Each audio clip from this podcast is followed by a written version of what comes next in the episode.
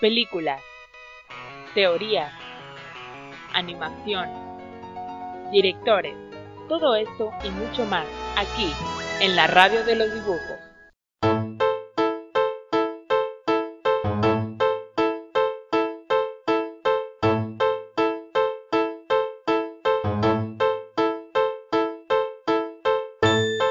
Hola, ¿qué tal a todos? Un gusto volver a estar aquí con ustedes, ya saben, aquí en la radio de los dibujos. Bueno, pues el día de hoy, entrando a un tema muy particular, queremos, ya les habíamos mencionado en el podcast pasado de qué íbamos a hablar. Y bueno, entrando un poquito en el mes de octubre, el mes del terror, y creo que todo el mundo, es, todos esperamos, o mínimo por parte de mí. Y bueno, ¿de qué tema vamos a hablar? El stop motion creo que hemos visto, escuchado alguna vez este término. Y pues, ¿de qué se trata? Es una técnica de animación que consiste en aparentar el movimiento de objetos estáticos por medio de una sucesión de imágenes fotografiadas. Aquí tenemos un montón de ejemplos y creo que en algún momento, como les decía, hemos visto alguna de las películas de stop motion y que realmente considero un trabajo enorme y muy como, wow, no sé, no, no, me caben ni siquiera las palabras para, para poder expresar el trabajo que se lleva. Eh, pero, bueno, aquí con mis compañeras Abril y Aida vamos a estar comentando justamente de estas películas, de sus, de sus orígenes, directores, de lo que se trate, etcétera. Y bueno, ¿qué les parece si empezamos a mencionar algunas de estas películas Sí, este, sí, claro, como dices, este, muchas de esas películas seguramente algunas veces las hemos visto o oído, y pues creo que como las más icónicas podríamos decir que están El extraño mundo de Jack, El cadáver de la novia, Coraline y la puerta secreta, mmm, Frankenweenie, que de hecho, no sé si lo han notado, pero muchas de esas películas tienen en común que la mayoría, al menos las más reconocidas, han sido este, pues creadas y dirigidas por el director Tim Burton, que pues como algunos sabrán, pues es un director que se caracteriza no por llevar este tono oscuro, fantasioso, o sea, sí con fantasía, pero vaya hacia un tono más, pues y más lúgubre en sus películas.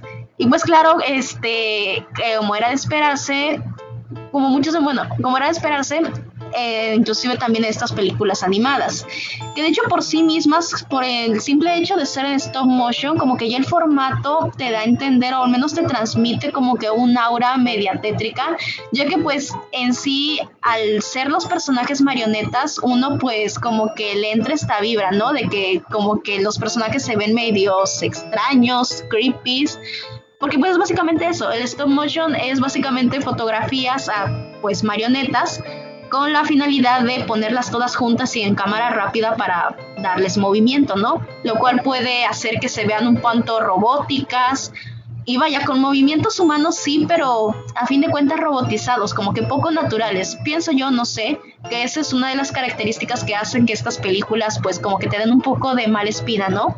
O no sé, ¿ustedes qué piensan? Sí, bueno, de hecho creo que ya este, cuando eh, viendo el título, ¿no? Ya sabiendo que es una película de terror, obviamente como que te da esa sensación, ¿no? De que, no, pues hay que prepararnos, ¿no? Para ver qué onda, a ver con, a ver si de verdad, ¿no? Causa de terror y más si es una película de stop motion donde pues son este, ahora sí que son, este, como muñecos, son este, son, sí, modelos que son de plastilina o de otros materiales que no, no, no es lo mismo que ver a un humano, ¿no? O sea, sí da como esa sensación como de que no manches, ¿qué onda? Y inclusive... incluso pienso yo, ¿no? De que, o sea, con eso de que dijiste que uno cuando, bueno, es que uno como adulto que ya ha visto varias de estas películas, ya sabes como que para qué lado va a tirar la historia, pero siento que para un público infantil que son niños, no siempre la portada te puede dar una idea de lo, del tono de la película, porque pues voy a poner el caso, ¿no? De cuando se estrenó Coraline. Coraline, tú ves las portadas y, y pues tú piensas que, ah, mira, una, una historia de una niña protagonista en una casa o yo qué sé, y pues el título dice La puerta secreta, pues tú te imaginas, vaya, una puerta que quizá de un mundo fantástico, yo qué sé, O un cuarto donde tiene algunas criaturas, pero no nada de terror, o sea, no, no te esperas eso. Sí, y es que, o sea, eso poniendo el ejemplo de Coraline, porque claro, que si tú ves portadas como películas que también son en stop motion y de Tim Burton, como El extraño mundo de Jack, o, ajá, o Frankie tú dices Ándale, porque mira, en Zombieland o Paranormal creo que se llama igual, o sea, te ponen a los zombies y obviamente es como ya te das la idea que es una película de zombies, ¿no? Pero como tú pones el ejemplo igual de Coraline, yo la vi y a mí me dio miedo, o sea, de chiquita y, no la terminé de ver, pero no, yo no me esperaba que fuera de terror, como tú lo dices, o sea, por la portada y el nombre, pues tampoco era como de que decía que era de terror, o bueno, no sé, no, eh, de, en lo personal no, no sabía que era de terror. Sí, creo que es algo como que no te esperas, o sea, dirían bien, es como digo, esa mentalidad que la mayoría teníamos antes y creo que aún se tiene. Y aquí en el programa, aquí en este programa hemos estado recordando como mil pruebas que tenemos de la mentalidad de que las personas piensan que siempre las películas animadas son para un público de niños. Y no, bien decía ahí que le ha salido incluso ver Coraline. Es un, es un muy, muy, muy buen ejemplo de películas de las cuales podemos ver que no, en realidad, como decía Abril en, en otras ocasiones, las películas no tienen como que un tipo de género, vaya, mínimo estas, ¿no? Y pues es como que lo que queremos aclarar, ¿no? De, aparte de hablar de motion, de esa mentalidad. No, sí, y es que, pero a ver, o sea, aquí hay un paréntesis. Estas películas son catalogadas, en el cine en su momento fueron catalogadas clasificación A, o sea, para todo público, incluyendo niños, pero claramente aunque a pesar de que claramente el efecto no fue no fue como que lo más agradable para el público infantil o bueno ustedes cómo piensan porque según tengo entendido las clasificaciones para todo público vienen por edades. No sé si alguna vez han visto que ustedes ponen Netflix y aunque no diga como tal clasificación B, A o C, muchos, muchas películas lo dicen, por ejemplo, puede decir A, pero dice para mayores de 14 o de 7 en adelante, ¿no? O sea, yo creo que dentro de la... Dentro de la categoría infantil existen las edades, ¿no? Por los temas que tocan o las interpretaciones que le vayan a hacer. Porque a pesar de que estéticamente estas películas den mala espina, te causan tensión, yo pienso que eh, funcionan como infantiles, por así decirlo, para todo público por el tema que tratan. O sea, poniendo el caso de Coraline, ciertamente maneja una fantasía bastante oscura, pero más sin embargo la metáfora es creo que muy para un público infantil, o sea, Coraline tú la ves y tú te quedas con el mensaje de valora lo que tienes o básicamente, pues sí, valora lo que tienes y pues vaya, pues no, o sea, a pesar de que tus padres, el trato con tus padres quizá no sea el mejor, tú tienes que serle fiel a ellos y es así que, eh, ¿cómo se dice? Pues hacer caso, ¿no? siento yo que es la mira, igual. Sí, sí, o sea, mira, fíjate que ahorita que estamos hablando de, de Coraline igual, una comparación de otra película de la El cadáver de la novia. Fíjate que mira, el Coraline sí es una película de entre terror y suspenso, pero como tú dices tiene un mensaje, ¿no? Pero también siento que yo vi el cadáver de la novia y a mí esa película me gustó. O sea, y a pesar que era, ahí sí veíamos el cadáver, ¿no? Que ahí vimos eh, como que el mundo de los muertos, ¿no? Porque todos eran cadáveres, algunos no tenían su cuerpo, nada más estaba la cabeza. Y entonces siento que hay una, una gran diferencia y y aunque era un personaje de cadáver y todo eso, no te daban tanto miedo. Bueno, a mí no me dieron miedo y Coraline sí, porque es que, es que mira, ¿sabes qué? Yo siento, es que a ver, Coraline, eso es lo que voy, ambas películas son en stop motion, Coraline no es de Tim Burton, sin embargo la metáfora o el mensaje va, va más, o siento estamos enfocado a un público infantil, ¿no? Porque toca mucho el tema de la familia. Y de hecho siento que es en parte por eso que a mucha gente les da cosa de que la simple idea de pensar que hay una doble madre que realmente no es tu mamá, a pesar de que te trata bien, creo que eso es lo que les afecta mucho a una, al público. Pero en El cadáver de la novia, a pesar de que es una película para todo público, siento que la categoría quizá va más para, puede que incluso un público adulto. ¿Por qué? Porque estamos hablando de una historia que se centra mucho en este en una época antigua adulto. no, o sea, no, adolescente, ¿no? Porque no es como que esté restringido para únicamente adultos, pero vaya, siento que uno, uno, alguien un tanto más grande puede conectar porque pues vaya, la historia gira en torno a un matrimonio arreglado. Y sí, es pues animada. mira, es que tú me dices adulto, pero tú pregúntale a alguien de nuestra generación y todos lo vimos ya, de, o sea, chiquitos, ¿no? De, en nuestra, ¿de qué? De, de 8, no sé, de, hasta de 7 a 10 años, ponle, de nuestra generación. Pero si tú le preguntas a tu mamá o a mi mamá, te, va a decir que no. Pues, pues no sé, o sea, siento que no es tanto para adultos, sino como más para tanto de niños como para jóvenes. Eso es lo que yo pienso. Sí, es para todo público, es para todo público. Y pues igual mucho tiene que ver la época en la que salió, ¿no? Sí, Entonces, a lo que voy, ambas películas, tanto Coraline en este caso como El cadáver de la novia, son clasificación A, o sea, para todo público, toda la familia, y sin embargo siento que les pega diferentes a, la audiencia que le esté viendo. O sea, Coraline les pega mucho a los niños y el cadáver de la novia también les llama la atención, pero siento que quizá pueda resonarles un poco más a jóvenes, ¿no? Por la temática que trata, ¿no? Es lo que yo pienso. No, sí, inclusive igual siento que no es tanto de que el cadáver de la novia no se va tanto así como de terror o suspenso, a pesar de que los personajes son cadáveres, ¿no? O sea, bueno, algunos, y la, el personaje principal. Pero y el otro que no son personajes así de fantasmas ni zombies, sí da miedo, pues la trama. Entonces, sí es como que está ahí, lo, como que confuso a la vez, siento yo, ¿no? Pero bueno. No sé ustedes más que ustedes sí la vieron, porque yo no la terminé de ver, ni la mitad de la de Coraline para empezar. Pues bueno, en ese caso te la recomiendo, la verdad está buena. Creo que ya si tú la ves de grande no te causa el mismo impacto, pero bueno, eh, quería comentar, o sea, quería mencionarte eso que mencionas de el cadáver de la novia con respecto a el universo que una vez viendo la película terminas dándote cuenta que lo que, que realmente quien los personajes que más pendiente te dan son los adultos. Eso, eso ya sí siento que tiene mucho que ver con el tipo de historias que en sí el director cuenta. O sea, el cadáver de la novia es de Tim Burton. Y pues si son aficionados o medianamente conocedores del director, sabemos que él tiene mucho la tendencia de crear como que eh, historias esperanzadoras en escenarios oscuros, ¿no?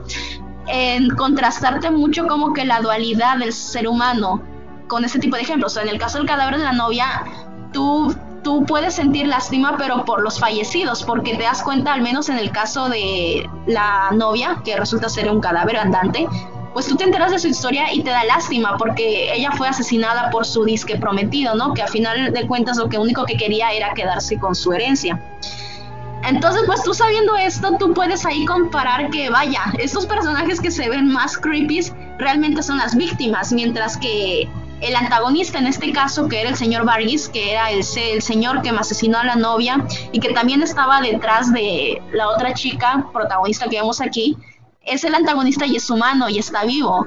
Entonces, eso siento que tiene más que ver con, em, con el, ah, el, estilo de, el estilo de contar las historias que tiene el director, ¿no? Pero aún así, este, sí que ayuda bastante que te contrasten ambas cosas tan opuestas por medio del stop motion. O sea, el stop motion en sí, la estética es medio oscura y todavía la tendencia que tiene Tim Burton al compararte quién es realmente el bueno y quién es realmente el malo, a pesar de cómo se ven físicamente, creo que la hace como que un, un producto bastante completo, ¿no? Pienso yo. Sí, bueno, para mí, ahorita que mencionaste el cadáver, eh, la verdad que, como dicen, fue de, una época en la que éramos chicos y también mencionaban a Coraline. Y es verdad, bueno, yo me acuerdo que mínimo a la edad que yo tenía 5, 6 años, 7, me acuerdo que sí, sí te llegaba a impactar como que, ¿cómo, voy a ver eso? O sea, de chiquito pues no piensas, ¿no? Pero ahora ya de grande me acuerdo que volví a ver tanto el cadáver de la novia, el extraño mundo de Jack, Coraline. Y sí, de cierta manera ya como que le agarras la onda y le agarras el sentido del mensaje que quiere dar el director, quien, quien escribió la historia o quien la dirigió, vaya. Sí, claro. De hecho, o sea, pienso que un claro ejemplo que eh, de eso que mencionas de que cambia como que el mensaje dependiendo de la edad a la que la veas, es El extraño mundo de Jack. O sea, independientemente de que sea una de mis películas favoritas, siento yo que, ok, tú, lo, tú pones a un niño a verlo, independientemente de que le, le, le dé un poco de, ah, de cosita ver a los personajes siendo monstruos, pues él se queda, pero porque, o sea, a pesar de que la imagen que esté viendo quizá no sea la más agradable, se quedan, pero no sé, por las canciones, que son bastante buenas, por hechas este, por el mismísimo Danny Elfman, claro, eso siento yo que es el imán para un público infantil, ¿no? Las canciones. Pero para un público adulto que ya la ves de, tú ya la ves de grande y creo que, creo que es un poquito más fácil que conectes con el protagonista, en este caso Jack, que básicamente lo que quiere es escapar de su rutina, ¿no? O sea, está harto de seguir el mismo patrón de ser el rey de Halloween y siempre preparar las mismas festividades, ¿no? Hasta que se encuentra con esta puerta hacia otra nueva festividad, que es la Navidad, y entonces empieza a sentir ese anhelo de querer algo más. Entonces yo siento que son cosas que pienso yo que, y creo que inclusive aplican para cualquier tipo de películas, que uno siendo adulto lo ve con otros ojos, ¿no? Entonces, este, sí, yo siento que eso es uno de los aspectos más mágicos de la animación, que a pesar de ser un formato meramente casi universal, casi para todo público, o, sea, tú la puedes ver y le das distintas interpretaciones, ¿no? Dependiendo la edad. Eh, no sé si compartan ese punto. Yo creo que sí, porque es lo que sí, Totalmente, totalmente. De hecho, sí, igual a mí, de mis favoritas de stop motion, o mínimo de Tim Burton, sí es El extraño mundo de Jack y algo curioso y por lo que luego empecé a investigar más después que la vi, como que va a empezar las canciones, la historia, todo me llamó la atención. Y investigando un poquito más y encontrándome como que con cosas, curiosidades de esta película, y era lo que mencionamos al inicio, el trabajo que se lleva. Esta película se terminó en dos años. Dos años porque haz de cuenta que una, en una semana completa se hacía un minuto de la película. Y tú te quedas como, como un minuto y realmente si te pones a ver todo el trabajo que se lleva, por eso lo mencionaba y lo recalqué al inicio del programa, que cualquier película, no, no solo hablando de El extraño mundo de Jack, cualquier película es un trabajo realmente que se, que se lleva detrás de estar acomodando, de, de, la, de los fotogramas, de todo, es como que muy, muy increíble todo el trabajo que pueden llegar a hacer estas personas. Y la historia, pues bueno, ayuda mucho, como decía, la música y todo. Sí, claro. De hecho, o sea, hablando ahorita particularmente del stop motion, toda la animación, como dices tú, se lleva todo un proceso detrás, pero el stop motion, ok, va, eh, tiene su propio brillo, ¿no? Pero al mismo tiempo, por lo mismo de que es un este es un formato bastante difícil, pues como que casi no hay películas de ese tipo. O, o sea, ahorita en este podcast estamos enfocándonos mucho al stop motion con temática oscura, pero realmente existen otros géneros que ocupan el stop motion, ya sea este, temáticas adultas como la del fantástico señor zorro, son películas en stop motion que no necesariamente son de terror, pero que pues vaya, comparten el mismo formato y al mismo tiempo pues llama la atención porque vaya, no es, no es muy común encontrarte este, a cada rato o cada año una película en stop motion, o al menos un corto en stop motion tampoco, porque como dices es un proceso que toma mucho tiempo y mucho dinero detrás, pues realmente producirlo. Así que pues sí, eso siento que es ventaja y desventaja, porque normalmente cuando sale un producto así, ten por seguro que va a ser, aunque sea medianamente aceptable, por lo regular siempre es bueno, al menos para mí, pero vaya, como es muy laborioso, casi siempre el resultado es gratificante, pero esa es la desventaja que tiene, que no siempre lo podemos encontrar este tipo de productos, este tipo de producciones debido a todo el trabajo que ocupan detrás. Y es que, o sea, tú te pones a pensar que, ok, viene un director y dice, quiero hacer esta historia en stop motion. Por ejemplo, este, no hace, hace cuántos años, yo creo que hace como cinco años, yo había llegado a escuchar que el autor, el escritor Neil Gaiman, que es realmente la mente maestra detrás de Coraline, ya que él fue quien escribió la novela original, quería este, hablar con Tim Burton para proponer la idea de hacer en stop motion la historia de su libro, eh, El libro del cementerio. Entonces, ese es un, fue una, un rumor que ocurrió hace como quizá unos cinco años y pues desde ahí no han vuelto a tocar el tema porque el que te planteen hacerte una película de este tipo tienes que pensártela muy bien de vas a poder costearla durante cuántos años, no sé, dos, tres, cuatro, o sea, creo que realmente alguien con mucho dinero es, son pues quienes pueden patrocinarte este tipo de proyectos. Además de que, pues, vaya, eso, eso en cuanto al, al, tiempo en que vas a estarle pagando a los trabajadores, pero también ponte a ver que, ok, voy a estar pagando durante tantos años a los trabajadores y aparte tengo que financiar el material que se va a usar, no sé, ya sea que uses personajes hechos con plastilina, marionetas, o yo que sé, muñecos de felpa, pero a fin de cuentas es igual un todo un trabajo artístico que requiere mucho material. Así que pues siento yo que por eso es que estas películas no siempre puedes encontrarlas tan seguido. Y claro, es como, sigo recalcando que es un trabajo totalmente insostenible y, y, como dices, no, no es como que se pueda hacer de la noche a mañana de que, bueno, voy a poner un mes aquí y ya hacemos una película. Pues no, claramente y en ningún lado.